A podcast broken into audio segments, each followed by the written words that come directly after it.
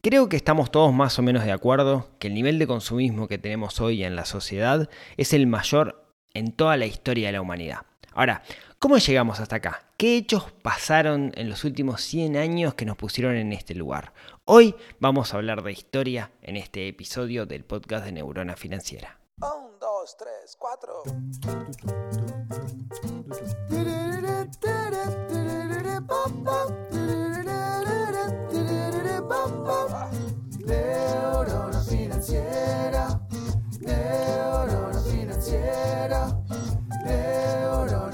Financiera, neurona financiera.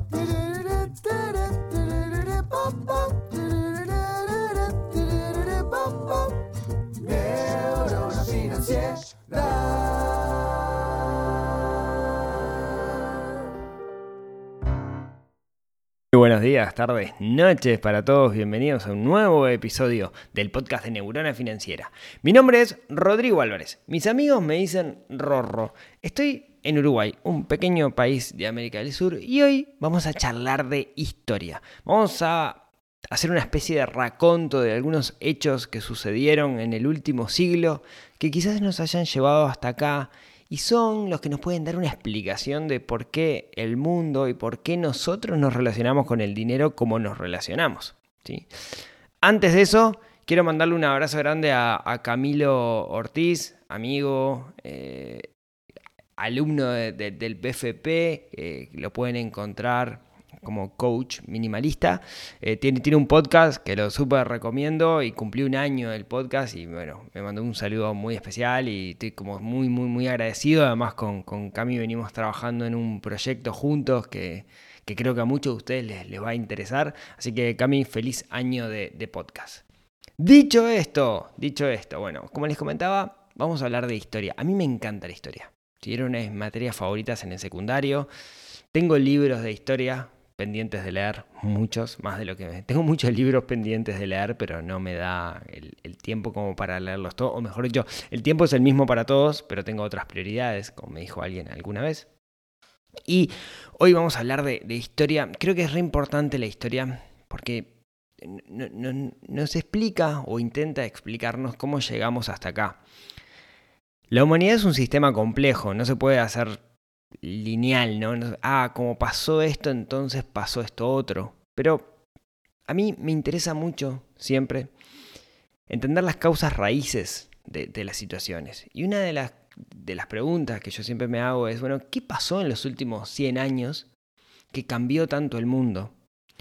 De hecho, imagínense que alguien de 1940, 45 si quieren, queda congelado. Imagínense el Capitán América. ¿no? Capitán América, ping, Segunda Guerra Mundial queda congelado y lo despiertan ahora, en la actualidad. ¿No? 2021. El tipo no entendería nada, ¿no? Porque vería que hay mucho más riqueza de la que había en su época, vería que hay mucho más pobreza quizás de la que veía en su época, y vería que la gente gasta muchísimo dinero en cosas que antes no gastaba. Llámese las casas, los autos, los lujos, los relojes, la tecnología. No entendería qué pasó en el mundo. Y seguramente si hiciera, si formulara, digamos, una teoría, seguramente le erraría.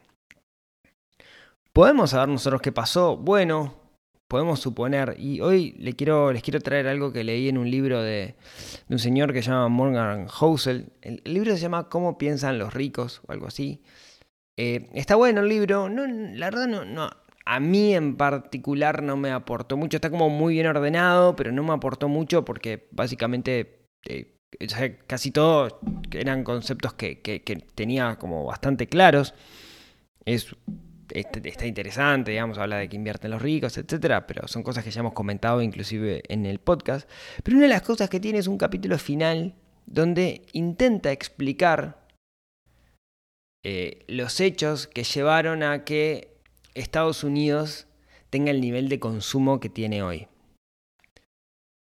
Entonces, como toda visión de historia es sumamente subjetiva, ¿no? La historia siempre depende de quién, quién la cuenta. Eh, me pareció interesante, me documenté por otros lados para ver si, si tenía sentido, si había cosas que agujeros que yo no tenía, digamos, en particular muchos números y comprobaciones. El libro está bueno por eso, digamos, porque tiene como muchos números y comprobaciones de cosas que uno a veces dice muy a la ligera, pero le falta como la comprobación de- del número estadístico o, el número real de, de- valores. Y, bueno, tiene, tiene, este, este último capítulo así, donde cuenta, según él, los hechos que llevaron a que Estados Unidos esté como esté en nivel de, consumo. Y acá tenemos que partir una premisa, ¿no? Y podemos o no estar de acuerdo. Mi premisa es que el mundo occidental, en particular América, miramos mucho para Estados Unidos y nos regimos mucho por las cosas que pasan en Estados Unidos e imitamos sin querer las cosas que pasan en Estados Unidos. Estados Unidos, como gran potencia mundial, tiene eh, un sistema de evangelización de su modo de vida basado en publicidad, en películas. ¿sí? Si nosotros viviéramos en la India, seguramente veríamos mucho más Bollywood que Hollywood y nuestra percepción de la realidad sería distinta o lo que nosotros buscamos sería distinto. Lo mismo en China. No pensemos que todo el mundo es igual, pero Occidente partimos de la premisa de que miramos mucho para Estados Unidos e imitamos el sistema de Estados Unidos. ¿no? Entonces, lo que hace Morgan Housel es contar algunos hechos y, y empieza en 1945. 1945, agosto de 1945, es cuando termina la Segunda Guerra Mundial, Hiroshima, Nagasaki, Japón se rinde, ¿sí? Y termina la guerra. Estados Unidos, gran ganador, ¿sí? Porque la guerra no se hizo en casa, sino que se hizo en el exterior. Entonces, básicamente, si, sin ser por lo de Pearl Harbor, no tuvo ningún ataque directo a Estados Unidos. Entonces, su infraestructura estaba toda espectacular. Pero tenía un tema, ¿no? Tenía. En, la guerra participaron. En la Segunda Guerra Mundial, 16 millones de personas. De, perdón, en la Segunda Guerra Mundial fueron a pelear 16 millones de estadounidenses de los cuales en el momento que terminó la guerra 8 millones estaban en el exterior. La media de edad, y la mayoría eran hombres, era de 23 años. ¿sí? Esos 8 millones de individuos iban a volver en los próximos 18 meses, iban a volver a Estados Unidos. Y la pregunta que se hicieron las autoridades en ese momento fue, che, ¿qué van a hacer estos gurises? O sea, esta gente de 23 años que va a volver. ¿Qué va a pasar? ¿Dónde van a vivir? ¿Sí? Recordemos que 1945 estaba muy cercano a la década del 30, que fue la, la década de la Gran Depresión, ¿no? El- donde, ¿se acuerdan? Crisis del 29, etcétera, donde la pasó mal Estados Unidos. La pasó como súper mal, hubo mucha pobreza, etcétera. Entonces, había como un miedo generalizado a volver a esa Gran Depresión. Y las autoridades en ese entonces dijeron, vos, ¿qué hacemos? O sea, ¿cómo hacemos para que darle laburo a esos 8 millones de personas que van a volver? Porque no van a, o sea, no van a laburar para el ejército. O sea, eh, eso se acabó, eran, eran, eran para la guerra nomás que iban. Entonces, ¿qué, qué vamos a hacer, no? Y había algunos hechos puntuales que complicaban un poco más la situación. Y era que durante la guerra prácticamente no se construyeron casas, porque casi todo estaba asociado a la industria bélica, ¿no? Y los jóvenes en realidad, en vez de irse a comprar su, casa o irse a otra casa, un edificio, etcétera, se iban a la guerra. También pasó que toda la industria, lo, lo que era fabricación de cosas, estaba orientado hacia lo bélico. Armas, tanques, aviones, barcos, etcétera, ¿no? La mayoría de la industria eran cosas bélicas. O sea, no había industria de otras cosas, ¿sí? autos, etcétera, no había. Eh, otra de las cosas que pasó es que aumentó radicalmente la tasa de matrimonio. O sea, los jóvenes antes de irse a la guerra se casaban. Y si volvían vivos, no iban a querer vivir con su pareja en el sótano de la casa de sus padres. Querían tener su propia casa, ¿no? Eso iba a pasar. Y otro de los hechos fue que, terminada la guerra, no había exportación, porque ¿quién iba a comprar? Europa, que era el, gran consumidor probable, estaba hecha pelota, no tenía infraestructura, porque la guerra se dio ahí, y no iba a ser el gran cliente. ¿no? Y entonces esos eran hechos que, que estaban, eh, se estaban sucediendo. Entonces, la decisión que tomó el gobierno para evitar el, caer en una recesión fue la famosa bajar las tasas. Bajar las tasas quiere decir que los quiere decir, lo, hacemos como un, este, lo bajamos, lo bajamos por Ruffini, digamos, al final quiere decir que va a haber dinero barato. ¿sí? Quiere decir que va a haber muchos préstamos de dinero con intereses muy, muy bajos para que haya mucho dinero circulante en la calle. Claro, eso trae una consecuencia, que es la inflación. De hecho, en ese momento llegó la inflación llegó a dos dígitos, ¿sí? Pensemos la cabeza de alguien norteamericano que fue a la guerra, que vio gente morir y que vuelve a su país.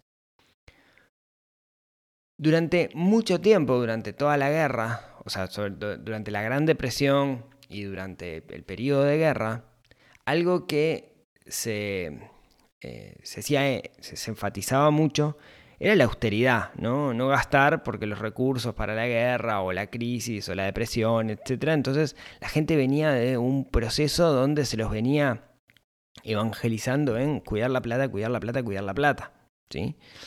Entonces la gente no se va a grandes lujos.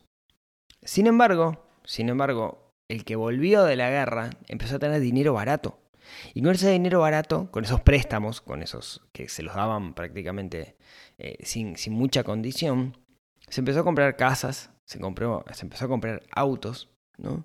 Y se pasó, como decíamos, de, un, de una cultura donde se fomentaba el ahorro a una cultura donde se fomentaba el gasto. O sea, era el gobierno decía gastá, porque esto es lo que no va a salir adelante. Inclusive hubo una ley de, ayuda para los veteranos que aplicó a los 16 millones de personas que fueron a la guerra, donde podían acceder a crédito hipotecario, donde el primer año no pagaban, donde la tasa era bajísima, unas condiciones increíbles, muy buenas. De hecho, en- fue en 1950 que se creó la, tarjeta de crédito. ¿no? Eh, la, la primera tarjeta de crédito fue la Diners, o Diners, o Diners, como quieran llamarla, eh, pero a partir de ahí empezaron a surgir otras. Sí, se, se creó, fue interesante porque se creó para pagar en un restaurante a alguien que se había olvidado llevar plata, fue como una especie de tarjeta de membresía, eh, fue, fue bi- bi- bien interesante la historia de esa, otro día se las cuento. Bueno, eh, como les decía, básicamente se entró en una etapa de relajación del gasto, ¿no? Gastá, gastá, gastá. Para que tengan una idea en números. En 1945, el endeudamiento de las familias ajustado por inflación era 29.000 29.4 millones de dólares. Ahí va. En 1955 pasó de 125.700 millones de dólares y en 1965 pasó a 331.200. Fíjense el crecimiento exponencial que tuvo del 45 al 55 y del 55 al 65. Otro detalle interesante fue que durante los años 30, durante los años de la crisis, de la Gran Depresión, algo que había pasado es que había mejorado muchísimo la, productividad, digamos. ¿A qué me refiero con esto? Cuando se está en un contexto de crisis, cuando se está en un contexto complicado, donde, donde no abundan los recursos, hay que darse maña para poder producir. Y eso fue lo que pasó durante la década del 30, de la Gran Depresión. Hubo como grandes inventos norteamericanos, pero que no llegaron a la masa porque cuando llegaron como a su momentum, ahí fue donde vino, la, vino la guerra, ¿no? Y, ahí todo se, todo se abocó a la guerra. Entonces, ese, esa inventiva, eso que se había generado en la época del, de- del 30, dio lugar a que en la posguerra se empezara a utilizar todo ese conocimiento y se empezara a fabricar en Estados Unidos. Además había demanda acumulada, no sé, cosas como heladeras, televisores, ese tipo de cosas se fabricaban en Estados Unidos con métodos productivos muy eficientes. ¿Sí? Eso también trajo aparejado que los soldados que volvían de la guerra tenían trabajo y los salarios eran buenos, lo que hacía que hubiera a su vez más consumo. ¿Sí?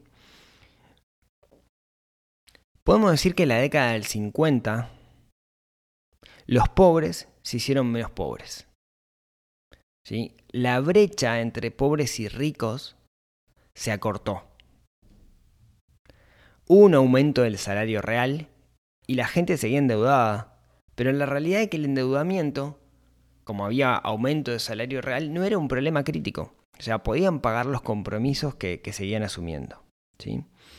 De hecho, para que se tenga una idea, eh, la cantidad de ricos, si tomamos como los ricos este, que tienen, digamos, cierto patrimonio, bajó de un 13 a un 7%. O sea, había menos ricos y... y ahora, entre 1950 y 1980, los ingresos reales de los pobres crecieron, en Estados Unidos, ¿no? Un 20%. Y los ricos crecieron un 5%. Quiero decir, se acortó la brecha.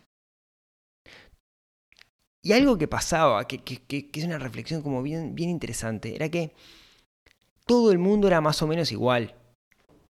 No existían, o si existían eran muy poquitos, los ricos que hacían, que, que eran tan ricos, tan ricos, que, que, vivían en mansiones enormes o que tenían los autos super mega ultra lujosos, eran, eran los menos, pero la mayoría de las personas eran iguales. Capaz que la persona normal tenía un Chevrolet y capaz que el rico tenía un Cadillac. Pero más o menos son parecidos, un mismo motor, etc. ¿no? Eh, las casas eran más o menos iguales, tenían la misma cantidad de habitaciones. Tres habitaciones, cuatro habitaciones, no, habría, no era que el rico tuviera la mansión o viviera en un lugar especial. Y una cosa bien interesante era que los medios eran pocos. Entonces, tanto el rico como el pobre escuchaban los mismos programas de radio o veían los mismos programas de televisión. De alguna manera estaban sincronizados. No había mucha diferencia entre las personas. Todos eran pares y había una visualización como que todos eran pares. Seguía aumentando el nivel de endeudamiento de las personas, pero como aumentaban los ingresos, eso no era un problema. ¿sí? Eh, digamos, de hecho, la deuda familiar se multiplicó por 5 entre el 47 y el 57. Pensemos que en la Gran Depresión no había chance de endeudarse. La gente no se podía endeudar. ¿no? De hecho, la relación deuda-ingreso, hoy, hoy, 2021 en Estados Unidos, es mayor de un 100%. Y en ese periodo, entre los 60 y los 70 en particular, era menor del 60%.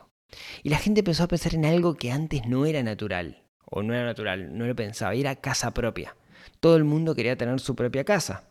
¿sí? ¿Por qué? Bueno, pensemos que los padres de la gente que, que, estaba en esta época, que era joven, que tenía 20, 30 años en esta época, sus padres no habían tenido la oportunidad de tener su casa propia porque básicamente no, no, no tenían posibilidad de acceso al crédito. Entonces nunca lo habían logrado. Entonces era una forma de decir, mira mamá, lo logré, tengo mi casa propia. ¿sí? Podemos decir que, que USA, que Estados Unidos en ese momento está en auge. ¿sí? Estamos hablando en particular del 60. Eh, el auge, ese auge es compartido. Hay mucho endeudamiento, se debe al endeudamiento, pero de nuevo, no es grave. ¿sí? Porque el endeudamiento, acompaña, los salarios acompañan el endeudamiento y la idea que hay es endeudarse está bien. ¿No? Fíjense en cómo pasamos a un 1940, donde no había chance de endeudarse, a pongamos el motor y hay que vivir bien, somos todos más o menos iguales y hay que endeudar. Los que no tienen la plata tienen que endeudarse para intentar vivir de esta forma.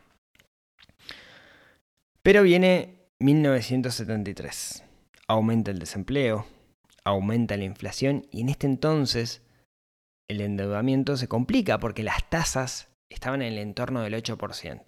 Eso quiere decir el costo del dinero era alto. Y estamos hablando de la época de Vietnam, estamos hablando de la época donde asesinan a los Kennedy, ¿no? Estamos hablando de una época donde Japón se reconstruye y empieza a ser un eh, generador de tecnología y un competidor en ciertas cosas. China se empieza a despertar, Medio Oriente se despierta y pasa a ser las potencias petroleras, ¿no? Y pasa algo no menor, llegan al poder, poder entre comillas, a la gerencia de las empresas, los llamados baby boomers, o sea, los hijos de aquellos que volvieron de la Segunda Guerra Mundial. Y su cabecita es distinta. Su cabecita es, no es yo soy igual que los demás, yo quiero crecer y me quiero comer el mundo y no me importa nada, ¿no? Y ahí se empieza a dar un crecimiento desigual. ¿Sí? Eh, entre 1982 y 1990, ¿sí? se estanca aquello que, que, venimos, que estamos acostumbrados, hubo, hubo crecimiento, hubo crecimiento, ¿sí? Pero fue desigual. ¿En qué sentido? El 1% de los, de los ricos, ¿sí? de los más ricos, si dividimos la gente en el 1% de los más ricos, 99% el resto, ese 1% aumentó sus ingresos un 86%. El 99% restante, o sea, los que no son el 1% más ricos, aumentaron sus ingresos un 6,6%. ¿Ve lo que quiero decir?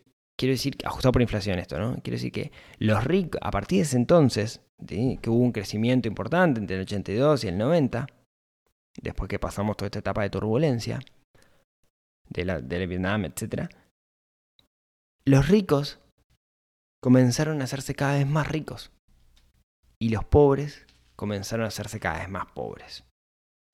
Y en los últimos 30 años la desigualdad aumentó. Eh, y, acá viene la, la- la- premisa, ¿no? Sigue estando la idea construida y publicitada y, y- propagada en las cabezas de las personas de que tenemos que tener el mejor estilo de vida posible, igual al de los más, más ricos. Pero claro, ya la gente no es igual, ya no estamos en igualdad de condiciones, ya no vemos a todos por igual. Pero igual, la, teoría es que seguimos pensando que tenemos que endeudarnos para tener ese gran estilo de vida. Y los ricos también se alejaron. O sea, los ricos dejaron de ser personas normales que vivían en el barrio normal y se fueron a casas más grandes. ¿sí? De hecho, el promedio de baños hoy en Estados Unidos por hogar es mayor que la cantidad de habitantes del hogar. Y antes las casas tenían un baño. ¿sí? Eh, y, ese estilo de vida, que además es publicitado por redes sociales, etcétera, ¿no? Hoy es más fácil saber lo que está haciendo ese millonario porque lo vemos por Instagram, por TikTok, por Facebook o por la tele inclusive, en realities afines. Aumentó las expectativas. Entonces, las personas normales que no son parte de ese 1%, aspiran a ser ese rico y lo hacen a costa de endeudamiento. ¿sí? De hecho, si, nos fijamos en números, eh, la gente más rica, ese 1%, su nivel de endeudamiento es del 8%. Mientras nos fijamos los más pobres, el 99% restante, tu nivel de endeudamiento familiar es del 21%. ¿sí? Que voy, los pobres, o perdón, los no ricos, mejor, los no ricos intentan tener un estilo de vida que no se pueden dar a costa del endeudamiento. Algo que pasó después, más adelante, bueno, en el 2008 se hizo todo pelota, ¿no? Este, eh, entonces, como que bajó la expectativa de endeudamiento. La gente estaba muy endeudada. Sí, los créditos subprime, ¿se acuerdan todo eso? Bajó la expectativa de endeudamiento. O sea, la gente se empezó a endeudar luego de 2008 mucho menos. Pero también algo que pasó fue que la Fed, ¿sí? la Reserva Federal, o sea, en Estados Unidos le- se subvencionó los bonos corporativos de esas empresas que se habían hecho pelota. O sea, se cayó la economía, metemos plata para levantar la economía. ¿Y eso a quién ayudó? A los ricos, porque el pobre no tenía, de nuevo, no cuando digo rico me refiero al 1% más rico, porque los otros no tenían posibilidad, no estaban en el sistema financiero. Y llegamos a un momento donde empiezan a. La gente se empieza a cansar del sistema. De esto de funciono con el endeudamiento, no funciono con endeudamiento. Y empiezan a aparecer figuras como Trump, que es un outsider, el Tea Party, no sé, el Brexit en Inglaterra. ¿no? Es como empiezan a, a surgir como movimientos que apuntan a este momento de quiebre de nos cansamos. ¿Sí? Nos cansamos de la realidad actual, nos cansamos de lo que está pasando, nos cansamos de que estemos manteniendo nuestra vida a base de endeudamiento. ¿Pero ahora qué? Bueno, no lo sabemos, ¿sí?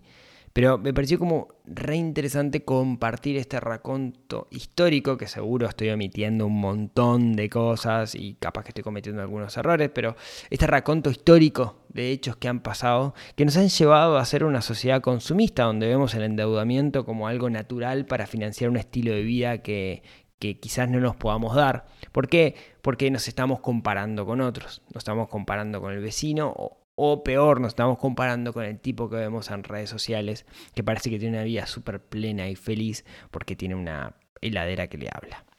Así que creo que siempre está bueno ir para atrás, mirar un poco la historia que nos dice cómo llegamos hasta acá y usar eso como motor para tomar decisiones y para no volver a caer en, en, comportamientos que fueron medios destructivos para la sociedad. Ahora depende de cada uno de nosotros y bajarlo a cada una de las acciones, que es la parte como más difícil de todo esto. Así que hoy charlamos episodio distinto, episodio de, de, historia. Avísenme si les gusta este tipo de episodios porque hay muchas historias como para, para charlar.